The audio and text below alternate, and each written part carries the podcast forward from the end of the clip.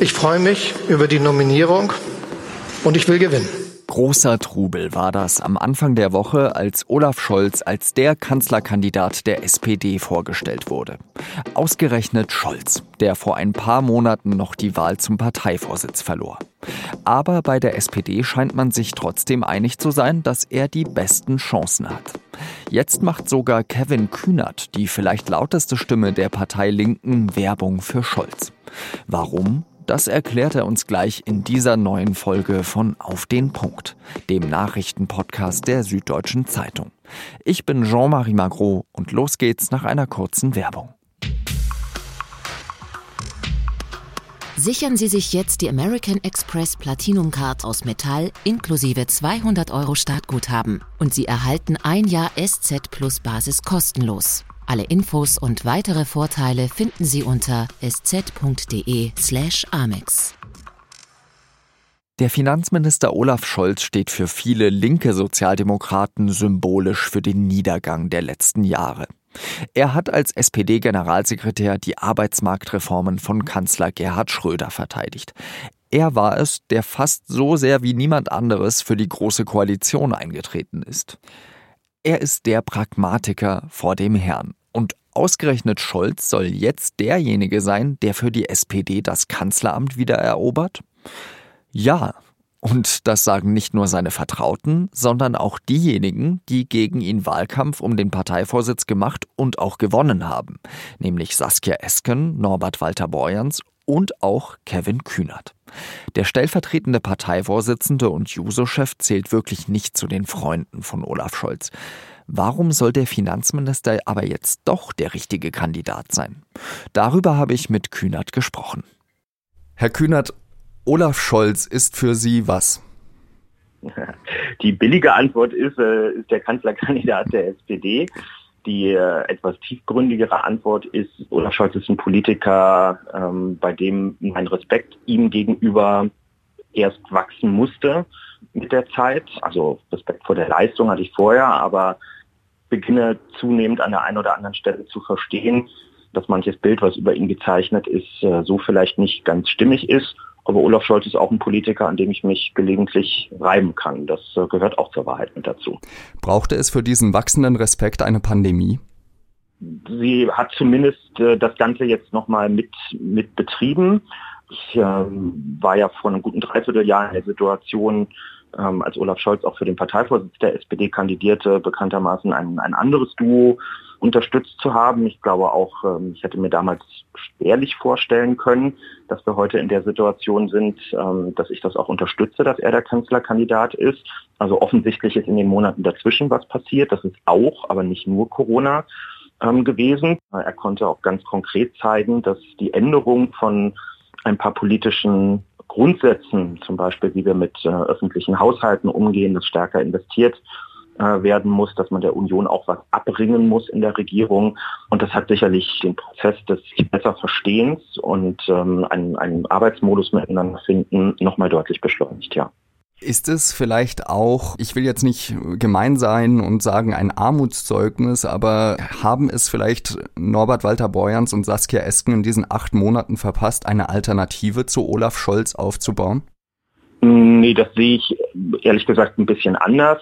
Wenn das wirklich, ähm, wie manche ja unterstellen, das große Ziel von Saskia Esken und Norbert Walter Borjans gewesen wäre, die politische Karriere von Olaf Scholz zu beenden, ihn zu verunmöglichen in der SPD, dann hätten wir die einfache Ansage machen müssen, wenn wir die Vorsitzenden werden, dann wechseln wir die Regierungsmannschaft der SPD zumindest teilweise aus. Als Parteivorsitzende sind sie in der Position, dazu Vorschläge machen zu können und das auch durchsetzen zu können. Das haben sie aber nie in Aussicht gestellt, weil das auch niemals ihre Position war. Und es war allen, die es sehen wollten, auch im letzten Jahr klar, dass äh, auch nach einer verlorenen Vorsitzwahl Olaf Scholz als der erfahrenste Regierungspolitiker, den wir in unseren Reihen äh, haben, natürlich äh, eine Option auch für eine Kanzlerkandidatur ähm, ist. Also da musste man, glaube ich, schon sehr naiv sein, um das nicht als Möglichkeit grundsätzlich zu sehen. Ja, Norbert Walter Borjans und Saskia Esken sowie Olaf Scholz stehen ja für zwei verschiedene Kurse und beim letzten Mal war das ja eine Kursentscheidung. Also mit dem letzten Mal meine ich jetzt die Wahl zum Vorsitz der Partei. Warum ist jetzt der Kurs für die Partei ein anderer als für das Kanzleramt? Das will mir noch nicht so ganz richtig in den Kopf. Der Kurs einer Partei, was die Prämissen der nächsten Jahre sein sollen, den legt eine Partei ja gemeinsam, klassischerweise auf Parteitagen fest. Und dieser Parteitag hat ja eine Woche, nachdem die neuen Vorsitzenden äh, entschieden waren, dann stattgefunden in Berlin. Und alle großen Entscheidungen haben wir dort quasi einstimmig getroffen, weil sie lange vorher, auch bevor überhaupt klar war, dass wir neue Parteivorsitzende brauchen, ähm, schon vorbereitet wurden. Also das Konzept zum Sozialstaat, was, glaube ich, anderthalb Jahre vorher begonnen wurde, ähm, ausgearbeitet zu werden. Das Bekenntnis zu einer Vermögenssteuer, wo auch eine Kommission ein Jahr lang unter Einbeziehung aller Beteiligter dran gearbeitet hat, die Forderung nach einer anderen Bodenpolitik, um Kontrolle über den Wohnungsmarkt zu kriegen. All das ist im Konsens miteinander entschieden worden. Und das ist das Programm, was wir den Menschen in Deutschland nächstes Jahr auch anbieten werden bei der Wahl. Und da hat jetzt niemand den anderen übertölpelt, ähm, sondern das ist gemeinsamer Wille und schon lange so formuliert von uns. Und das sollen die Menschen abkaufen, dass Olaf Scholz für das Gleiche steht wie alle anderen in diesem Parteivorstand?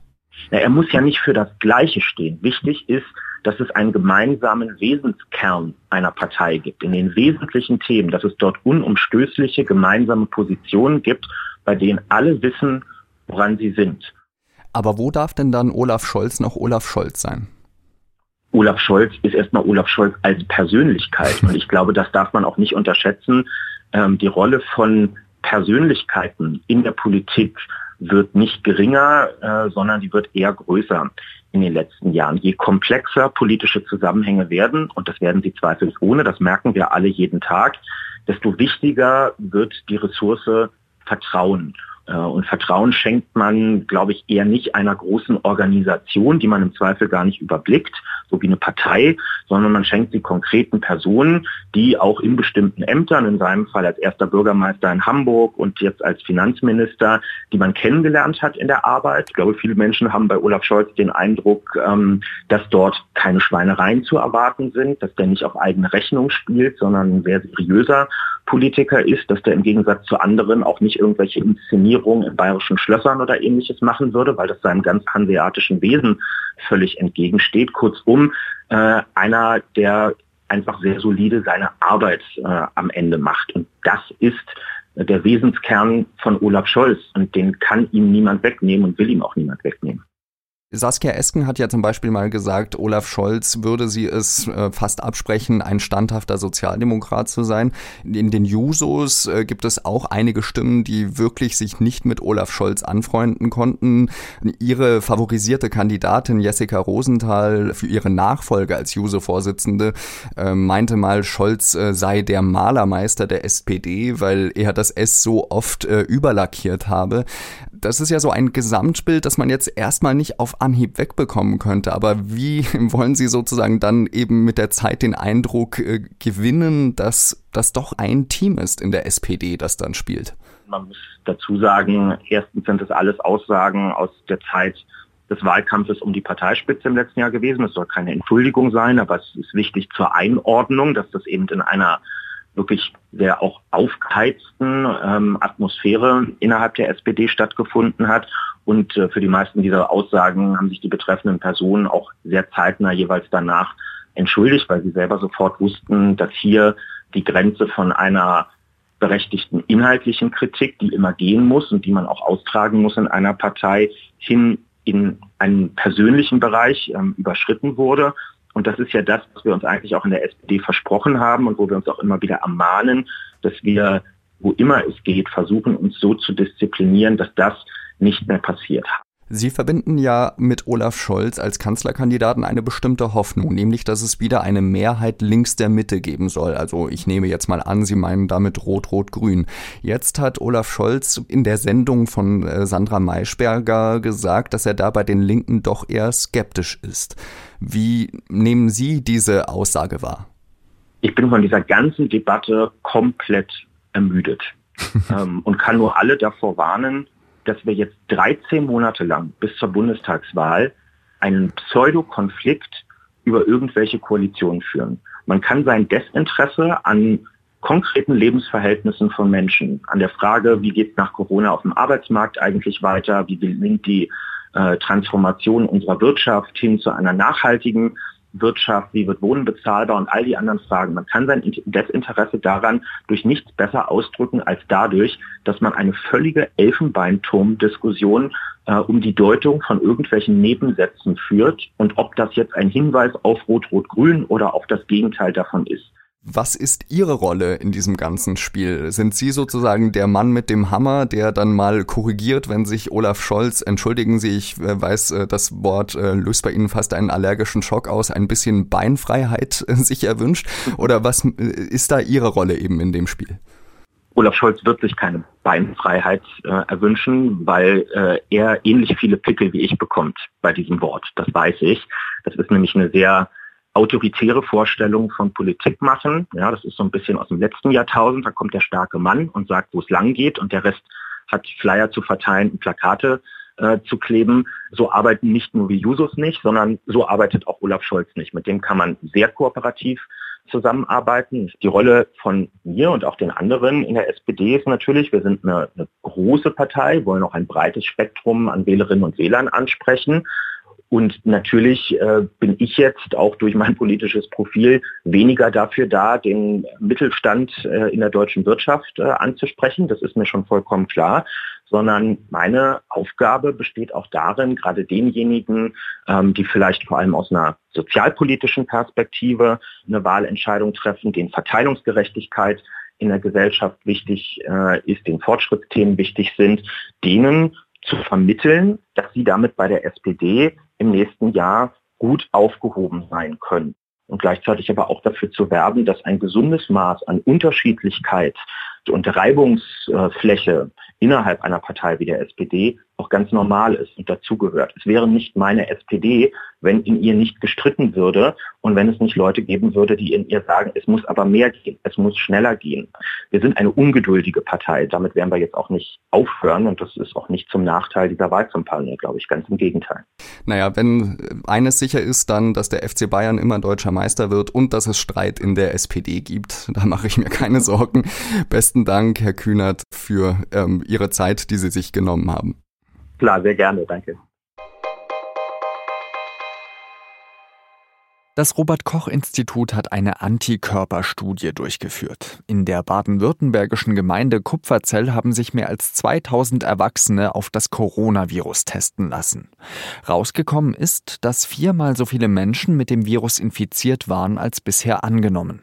Bei knapp 8 Prozent der Getesteten sind im Blut Antikörper gegen das Virus gefunden worden. Das ist für Deutschland ein relativ hoher Wert. Von einer sogenannten Herdenimmunität, bei der sich das Virus nicht mehr so schnell verbreiten kann, ist man aber selbst in Kupferzell noch sehr weit entfernt. Israel und die Vereinigten Arabischen Emirate haben sich darauf geeinigt, ihre Beziehungen zu normalisieren. Israel hat zum Beispiel angekündigt, seine Pläne vorerst auf Eis zu legen, das Westjordanland zu annektieren. An der Übereinkunft haben die USA als Vermittler mitgewirkt. Die Europäische Union hat die Einigung begrüßt. Die Übereinkunft sei ein wichtiger Beitrag zum Frieden im Nahen Osten. Anders sieht das die Führung von Iran. Mit dem Abkommen falle man den Palästinensern in den Rücken. Auch die Türkei und Palästinenserpräsident Abbas lehnen die Vereinbarung zwischen Israel und den Emiraten ab.